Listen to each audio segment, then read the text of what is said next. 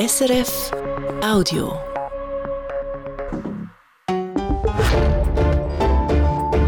SRF 1. Die Samstagsrundschau mit Oliver Washington. Gast in der Samstagsrundschau ist die Präsidentin vom IKRK, Mirjana Spoljaric. Willkommen. Guten Morgen. Wir nehmen die Sendung am Freitagmorgen auf bei Ihnen im Hauptsitz vom IKRK zu Genf und steigen wir ein mit dem, was aktuell am meisten beschäftigt. Das ist der Krieg im Gazastreifen. Das IKRK ist eine der wenigen Organisationen, die im Gazastreifen präsent ist. Frau Spoljaric, wie dramatisch ist die Situation aktuell zu Gaza? Die Situation in Gaza ist sehr dramatisch. Es ist eine menschliche Tragödie, die sich dort abspielt. Wir sehen Zerstörungen von Infrastruktur, ähm, ziviler Infrastruktur, wo das Maß übersteigen von dem, was man in früheren äh, Situationen von bewaffneten Auseinandersetzungen in Gaza gesehen haben. Aber was uns vor allem beschäftigt, sind die hohen Opferzahlen, vor allem auch hohe Zahlen an Kindern, die sterben oder schwer verletzt werden, die dringend medizinische Behandlung brauchen. Wir sind natürlich auch sehr besorgt um das Schicksal der ähm, Geiseln. Das ist unsere ständige Bemühung, Zugang zu den Geiseln zu bekommen. Oder dann, wenn eine Freilassung ausgehandelt worden ist, die Freilassung zu unterstützen und zu implementieren. Über Kind, da habe ich ein Zitat von Ihnen gelesen in der Vorbereitung auf das Gespräch bei Ihnen auf der Homepage von. Kann ich das kurz vorlesen? Zu den schockierendsten Folgen gehört die Qual, welche die Kinder durchleiden müssen. Viele wurden ihren Familien entrissen und werden als Geiseln festgehalten. In Gaza behandeln Chirurgen des IKRK Kleinkinder, deren Haut großflächig verkohlt ist. Was müssen diese Kinder denn noch erleiden? Die Bilder des Schreckens der toten und verwundeten Kinder werden uns alle verfolgen. Dies ist ein moralisches Scheitern, sagen Sie da. An wen richtet sich das? Das richtet sich an alle, die an dem Konflikt beteiligt sind. Es richtet sich aber auch an die Weltgemeinschaft, weil jeder Staat auf der Welt die Genfer Konventionen ratifiziert. Kinder sind geschützt unter dem humanitären Völkerrecht. Es gibt nie einen Grund, dass ein Kind muss so leiden in einer bewaffneten Auseinandersetzung, weil Kinder sind immer unbeteiligt am bewaffneten Konflikt. Und das moralische Scheitern heisst, dass in dem Sinn die Weltgemeinschaft in dem spezifischen Kontext scheitert. Wir sind immer im Kollektiv mitverantwortlich, dass das humanitäre Völkerrecht eingehalten wird in Situationen von bewaffneten Auseinandersetzungen. Das Völkerrecht ist ja geschaffen worden, damit man solche Bilder eben nicht hat. Es gibt Mittel und Wege, die Opferzahlen so klein wie möglich zu halten in einer bewaffneten Auseinandersetzung. Genau für das ist das Recht geschaffen worden. Und bringt es auch irgendwie etwas zum Ausdruck von einer Machtlosigkeit von IKRK selber? Wir sind nicht machtlos. Wir sind vor Ort, wir helfen, wo wir können. Und wir setzen uns auch tagtäglich dafür ein, dass das Recht, wo gilt in diesem Konflikt, auch eingehalten wird von allen Parteien. Wir machen Fortschritt. Wir sehen auch positive Entwicklungen, aber wir sehen eben auch die massiven Opferzahlen nach wie vor. Was sind denn die positiven Entwicklungen?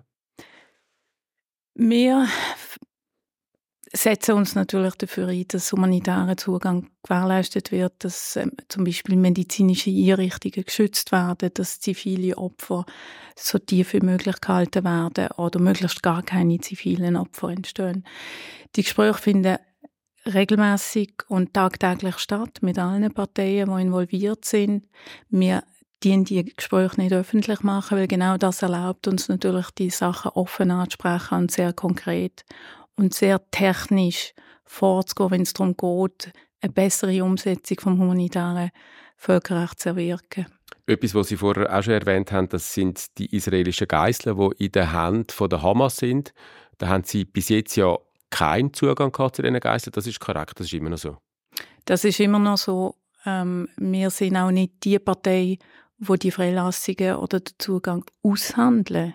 Das sind andere Parteien, die das machen. Wir verhandeln nicht. Das würde unserer neutralen Rolle widersprechen. Wir sind aber mit allen relevanten Akteuren in Kontakt. Das heißt, sobald es zu einer Vereinbarung kommt, kommen wir zum Zug, weil wir eben von allen Seiten als neutrale Mittler wahrgenommen werden und akzeptiert. Aber müssten Sie als IKRK nicht trotzdem wegen der spezifischen Rolle vom IKRK ein Recht auf einen Zugang zu diesen Geiseln? Wir fordern Zugang, weil das gemäß Völkerrecht natürlich ein Recht ist, das die Geiseln haben. Was wir aber vor allem fordern, ist die bedingungslose Freilassung von, von diesen Geiseln, weil Geiselnahmen sind natürlich unter dem Völkerrecht verboten. Und da haben Sie ja kürzlich, wenn ich richtig informiert bin, auch Kontakt mit dem iranischen Außenminister. Sagen Sie ihm dann zum Beispiel auch so etwas, dass er Druck soll ausüben auf Thomas? Ich rede mit allen Parteien und ich sage allen Parteien das, was, äh, was ich mit ihnen äh, teilen muss. Das ist Teil von meiner Arbeit und ich bin immer sehr konkret und sehr direkt. Sind Sie denn zuversichtlich, bezogen auf Geiseln? Ich gebe die Hoffnung nie auf. Nie.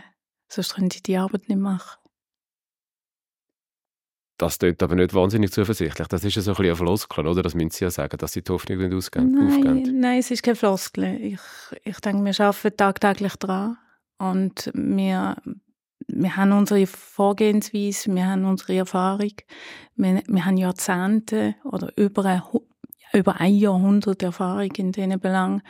Und äh, IKK hat auch in der jüngsten Vergangenheit können Freilassung zum Teil von Hunderten von Menschen in verschiedensten Konflikten implementieren. Das kommt regelmäßig vor und wir haben regelmäßig Erfolg. Das sind Geiseln und sonst ist ja der ganz grosse Auftrag von IKRK die humanitäre Hilfe, sozusagen die Umsetzung auch vom humanitären Völkerrecht. Und dort habe ich im Vorfeld gelesen, dass sie eigentlich die Möglichkeiten hätten, die Mittel hätten, zum Helfen, aber dass sie aus Sicherheitsgründen das vielfach nicht können. Und das heißt im Klartext, dass die beiden Kriegsparteien SIKRK eigentlich auch daran behindern, um die eigentliche Arbeit zu machen. Also was wir immer brauchen in, in einer Situation vom, von einem bewaffneten Konflikt, und das sind ja die Situationen, für das SIKK eigentlich gegründet worden ist, wir brauchen immer Zugang und wir brauchen Ressourcen. Ohne die beiden Sachen können wir nicht aktiv werden. Und Zugang ist in Situationen wie Gaza vor allem mit Sicherheitsgarantien verbunden. Das heißt, wir sind jetzt schon öfter ins Feuer. Wir sind nicht kugelsicher. Also unsere Mitarbeiter und Mitarbeiterinnen sind Helden und Heldinnen, aber sie sind nicht ähm, wie soll ich sagen, sie, sie sind keine Übermenschen, sie sind keine Superhelden im Sinn von, wir können uns nicht einfach in eine Kriegssituation hineinbegeben und dann davon ausgehen, dass uns der Schutz garantiert ist. Der Schutz muss ausgehandelt werden und der muss vor allem umgesetzt werden. Aber das heißt, Sie haben den nicht? Der wird Ihnen nicht Wir gewählt. haben den nicht systematisch und überall in Gaza, um können dort wirken, wo wir eigentlich dringend Hilfe bringen sollten und den Menschen helfen. Wir haben ja nicht alle Mittel zur Verfügung in Gaza, wo die Menschen brauchen, also Wasser, Nahrung, Benzin, Medizin, medizinische Unterstützung, weil wir sowohl im Einführen von Material wie im Einführen von, von Personal und neue Teammitglieder äh, sehr eingeschränkt sind im Moment und jede Einfuhr ist natürlich mit grossen bürokratischen und anderen Hürden verbunden. Wir haben knapp unter 30 Lastwagen im Moment können einführen und das ist bei weitem nicht genug. Jetzt die Maßnahme, die eigentlich würde die Katastrophe beenden, das ist eine Waffenruhe. Und trotzdem fordert das, oder ich habe es nicht gehört, SIKRK nicht. Warum machen Sie das nicht? SIKRK fordert eine Deeskalation. SIKRK fordert ganz klar, dass wir operativen Zugang haben. Das heißt, dass das Völkerrecht implementiert wird. Das heißt, dass Sicherheit der Zivilbevölkerung gewährleistet ist, immer gewährleistet ist und dass wir zuverlässig und planbar humanitäre Hilfe leisten können auf einem Niveau, wo notwendig ist, um die Bevölkerung wirklich zu versorgen. Jetzt, ob das eine Waffenruhe ist, ob das wiederholte Waffenruhe sind, ob das ein Waffenstillstand ist, das liegt nicht an uns auszuhandeln oder zu qualifizieren. Was wir wollen, ist, dass der Schutz und die humanitäre Hilfe gewährleistet sind. Und was ich gemacht habe, ich habe zur Deeskalation aufgerufen, weil ohne Deeskalation mit Bezug auf die, auf die militärischen Handlungen im Moment äh, wird die humanitäre Hilfe nicht können gewährleistet werden. Jetzt hat der UN-Sicherheitsrat diese Woche endlich eine Resolution erlassen und der UN-Sicherheitsrat ruft auf zu dringenden und ausgeweiteten humanitären Pause. Und bemerkenswert da ist die Reaktion von Israel, die dann gesagt hat, das sei realitätsfern und bedeutungslos. Was antwortet sie da den Israelis? Wir fordern humanitären Zugang. Wir fordern, dass humanitärer Zugang regelmäßig planbar und auf einem Niveau stattfindet, dass man die Menschen, die Hilfe brauchen und schutzbedürftig sind, aber auch geschützt im, unter dem humanitären Völkerrecht, die Hilfe in adäquatem Ausmaß auch bekommen. Wir fordern, dass humanitäre Völkerrecht eingehalten wird, weil genau das der Einhalt vom humanitären Völkerrecht reduziert ja die Kosten vom Krieg, reduziert Destruktion oder Vernichtung von Infrastruktur, die für zivile Nutzung gedacht ist und genau die Einhaltung vom humanitären Völkerrecht bringt uns dazu, dass die zivilen Opferzahlen so tief wie möglich gehalten werden. Was zum Zurückkommen auf die moralische Seite von dieser äh, Situation. Jedes Opfer, jedes Kind, das in einem Konflikt äh, stirbt, seine Eltern verliert, verletzt wird, so dass es nie mehr wird, sein Körper, wie soll ich sagen, so zurückhaben, wie es vor dem Konflikt äh, gesehen ist. jedes solches Schicksal löst Traumata aus, wo über Generationen weiterleben.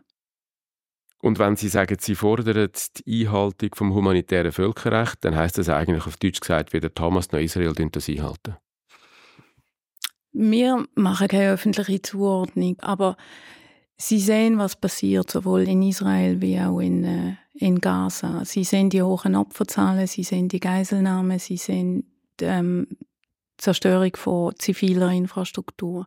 Das heißt, wir stellen sicher in unseren Gesprächen mit den Parteien, dass sie sowohl Kenntnis haben von ihren rechtlichen Verpflichtungen, aber auch die nötigen Maßnahmen ergreifen, dass sie, die, dass sie sich an die rechtlichen Verpflichtungen halten.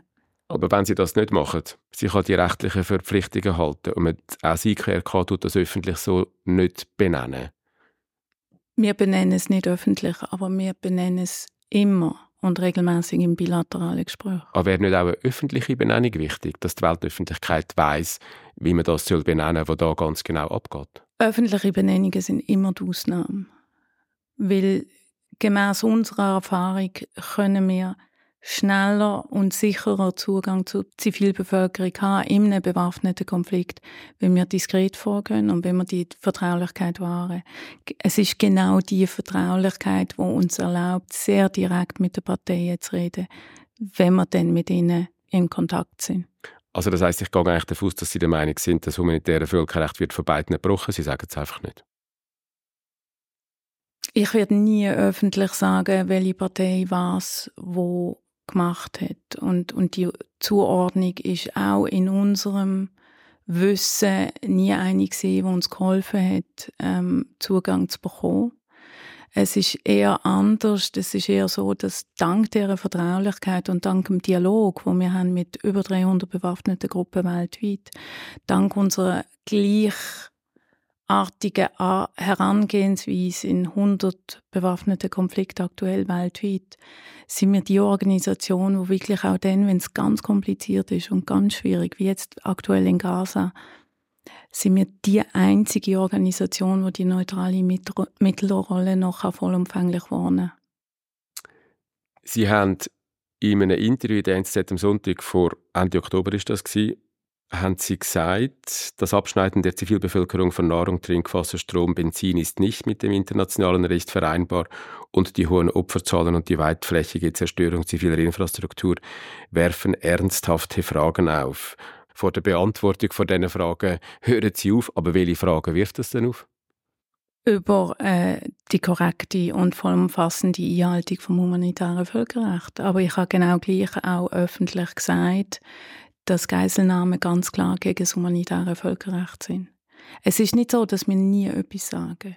Es ist einfach so, dass wenn wir etwas sagen, dann müssen wir sicher sein, dass, dass wir eher etwas Positives können bewirken für die Zivilen, für die Zivilbevölkerung, die betroffen ist, als etwas Negatives. Aber es ist natürlich oft so, dass wenn wir etwas öffentlich sagen, uns dann der Zutritt möglicherweise noch eher verweigert wird. Und deswegen müssen wir immer sehr genau abwägen und sehr vorsichtig und strategisch abwägen, was wir sagen und wie stark dass wir uns öffentlich exponieren. Wenn wir das Thema ein bisschen von einer anderen Seite angehen, gehen wir davon aus, oder ich gehe davon aus, das humanitäre Völkerrecht wird massiv gebrochen, von beiden Seiten. Im Fall von Israel auch noch, ich sage jetzt mal, mit Billigung, Unterstützung auch vielleicht vom, vom Westen. Was hat das für Konsequenzen für die Bedeutung vom humanitären Völkerrecht? Tut das das nicht schwächen?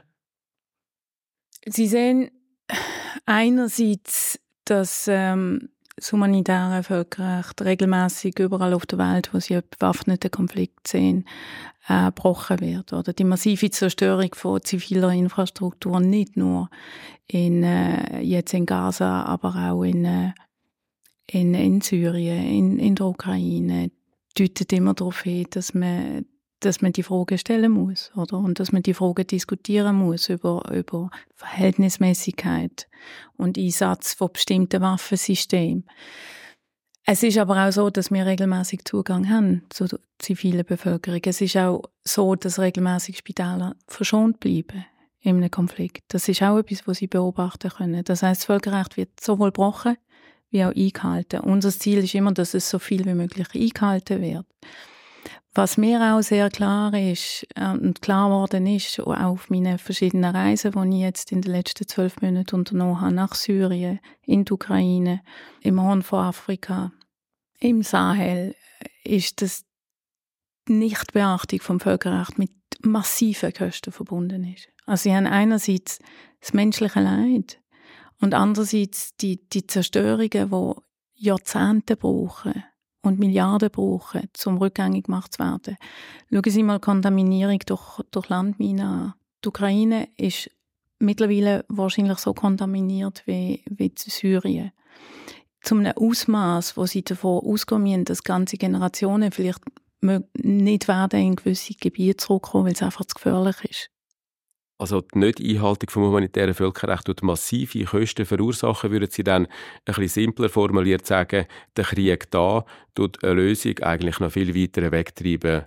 Es ist grundsätzlich so, dass das Völkerrecht ja geschaffen worden ist äh, und vor allem in der Breite ähm, festgeschrieben worden ist auf Basis von der Erfahrung vom Zweiten Weltkrieg. Das heißt, man hat sich dort gesagt, genau dann, wo man die UNO-Charta äh, festgeschrieben hat, haben man sich auch gesagt, also man muss immer in jedem Konflikt ein Minimum an Menschlichkeit zurückhalten können und, und wahren können, damit man in die Normalität zurückfindet. Die grösste Gefahr, die wir im Moment in dieser Polarisierung erleben, sei es zwischen Russland oder der Ukraine oder zwischen Israel und den Palästinensern, ähm, dass man die Tendenz hat, das Leiden vom anderen nicht mehr zu akzeptieren oder nicht als gleichwertig anzuerkennen. Und wenn so etwas passiert, dann akzeptiert man im Prinzip auch die Entmenschlichung von einer gewissen Bevölkerung oder von einem gewissen Teil der Welt. Genau die verhindert, genau das Moment verhindert das humanitäre Völkerrecht. Und wenn es nicht eingehalten wird, das humanitäre Völkerrecht besteht die Gefahr, dass genau das passiert, dass man das Leid vom anderen nicht akzeptiert und das tun Sie da beobachten. Was wir nicht möchten sehen, ich sage nicht, dass wir das jetzt hier beobachten, aber wo, wo wir entgegenhalten im Moment, sei es im Sahel, sei es in der Ukraine, ähm, sei es in Russland, sei es jetzt in Israel und in Gaza, ist, dass man massive Verletzungen vom humanitären Völkerrecht nicht akzeptiert, vor allem Verletzungen vom Recht, wo zur Entmenschlichung vom anderen führen würden und zu einer Akzeptanz von der Entmenschlichung vom anderen. Wir müssen zu jeder Zeit können zum Dialog zurückkehren und alle diese Konflikte werden sich nicht lösen lassen über rein militärische Mittel. Das heißt, der Kommunikationskanal, da muss immer offen bleiben und da bietet uns das humanitäre Völkerrecht und der bietet uns eine Organisation und ein Mandat wie das vom IKK. Das heißt aber auch konkret, die Aussage der Israelis, die Hamas zerstören, das funktioniert so nicht. Es hat noch nie funktioniert, dass man eine Gruppe oder ein Volk können zerstören und sagen, das ist jetzt einfach notwendig gewesen. In der Menschheitsgeschichte hat das nicht funktioniert und es ist genau die Erfahrung, der Sieg um jeden Preis, wo zur Gründung von der Genfer Konventionen geführt hat. Und nochmal, die Genfer Konventionen stellen den grössten, den stärksten universellen Konsens dar, weil jeder Staat die Genfer Konventionen ratifiziert und bekennt sich zu dem Minimum an Menschlichkeit. Nochmal zurück ganz konkret zu Ihren Leuten vor Ort. Das humanitäre Völkerrecht, die Grundlage der Arbeit vom IKRK und Ihre Leute sind vor Ort. Kann man eigentlich, wenn man vor Ort ist, im Gazastreifen und das Leid sieht, trotzdem noch die neutrale, unabhängige Position einnehmen, wie das IKRK muss? Ist das möglich? Es ist möglich, es ist vor allem notwendig. Und das ist eine Grunderfahrung, die ich selber mache. Ich bin ja nicht jemand, der seit 20 Jahren beim IKK arbeitet, sondern wirklich erst seit einem Jahr. Ähm, aber das ist eine Grunderfahrung, wo, wo sie sofort machen, wenn sie deren Organisation beitreten. Etwas anderes Wichtiges ist ja die Verschwiegenheit vom IKRK wo eine wesentliche Voraussetzung dafür ist, dass sie das Vertrauen haben von beiden Seiten.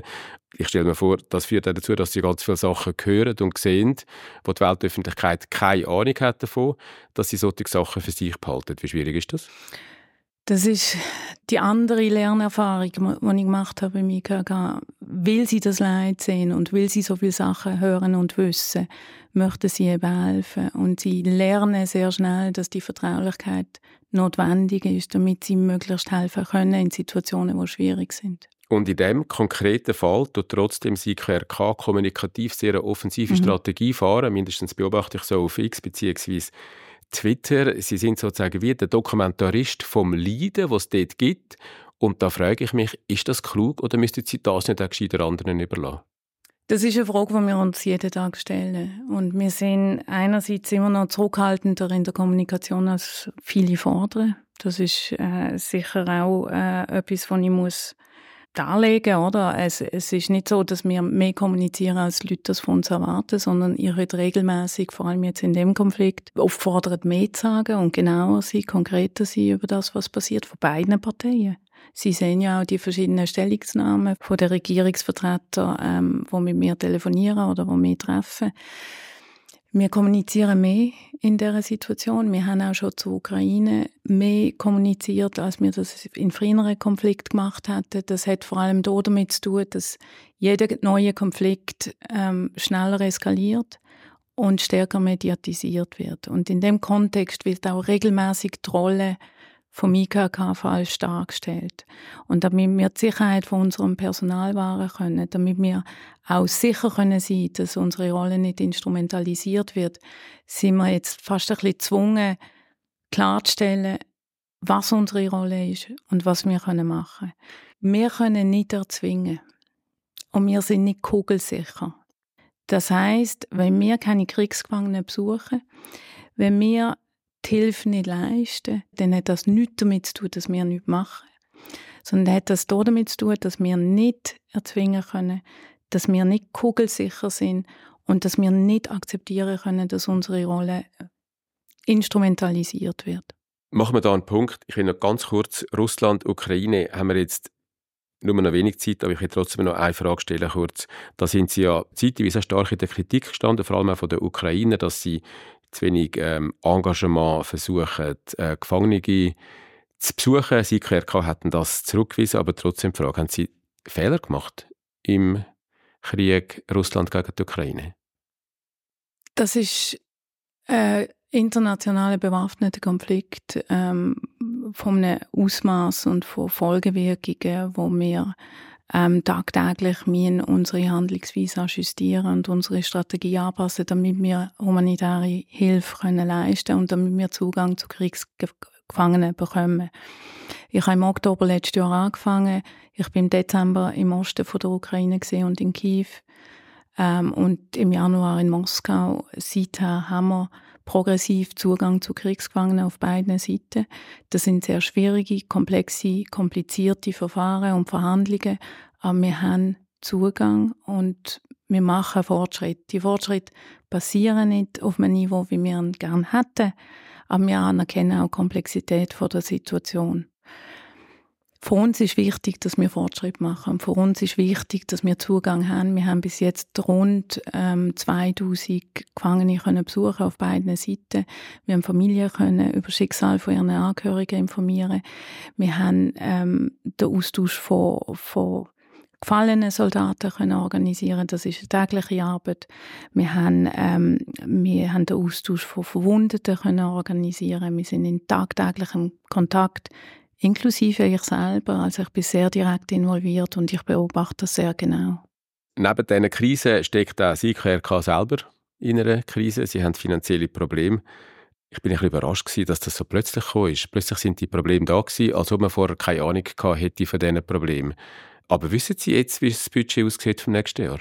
Ich weiß äh, ziemlich genau, wie das Budget aussieht vom nächsten Jahr. Wir sind das jetzt am Finalisieren. Es wird demnächst verabschiedet von der Versammlung vom IKK. Das wird in den Geberländern ähm, präsentiert, äh, unseren Partner. Das wird wahrscheinlich Ende November, Anfang Dezember der Fall sein. Das Budget wird erheblich geringer ausfallen als noch das Budget, das vor einem Jahr verabschiedet worden ist, aufgrund von der Ausgabenbremsen, die wir sehen in der Hauptstadt äh, von unseren grössten Geberländern. Also müssen Sie nochmal sparen? Also das heißt, wir, müssen, wir werden weiterhin müssen sparen. Ich will aber nicht nur sparen, das ist ganz klar. Und deswegen habe ich auch die Entwicklung von der neuen Vierjahresstrategie vorzogen um ein Jahr. Wir wollen vor allem unsere Systeme so optimieren, dass wir möglichst Bürokratie tief halten und dass wir unsere indirekten Kosten senken können, um nach wie vor so viel wie möglich im Feld bei den Leuten können ausgeben Und als Grund fragt man sich, haben die Krisen zugenommen oder hat sich CKRK ein bisschen verzettelt in den letzten Jahren und der eigentliche Fokus, die humanitäre Arbeit, aus dem Blickfeld verloren und so ein bisschen zu viele andere Sachen gemacht? Was Sie gesehen haben über die letzten zwei, äh, zwei drei Jahre ist, ist außerordentlich im Sinn von, dass auf, auf Covid der internationale bewaffnete Konflikt äh, zwischen Russland und der Ukraine gefolgt ist, wo enorme Kapazitäten absorbiert im Sinn von, von in unserer Geberlandschaft.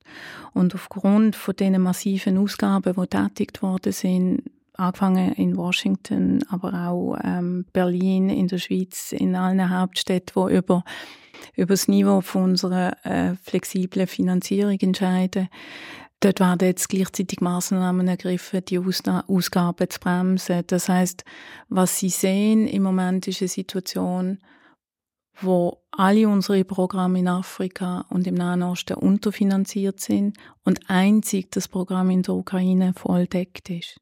Das heißt, Sie brauchen neue Quellen und da suchen Sie auch das Gespräch mit arabischen Ländern. Ist das geschickt oder werden da nicht Bedingungen gestellt, die Sie nachher nicht erfüllen können?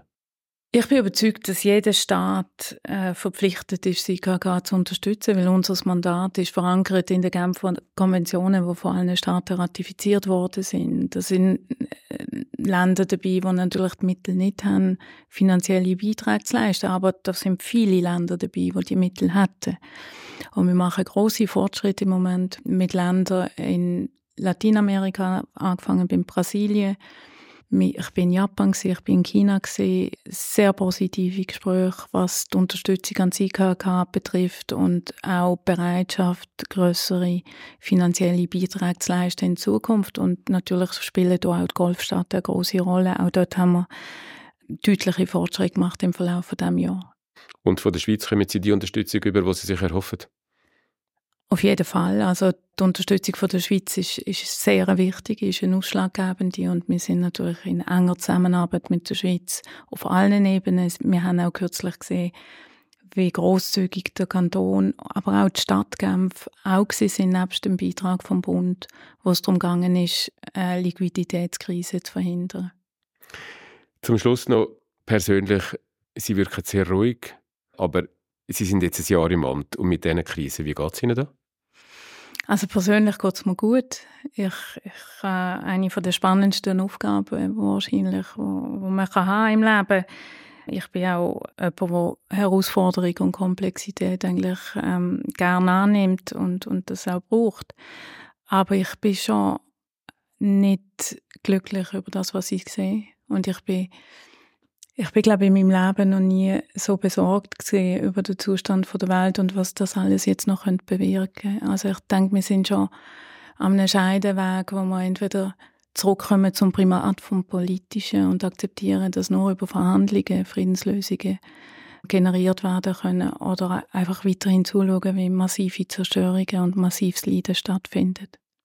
Gut, hoffen wir, dass es besser wird. Frau Spoliric, besten Dank für das Gespräch. Danke Ihnen.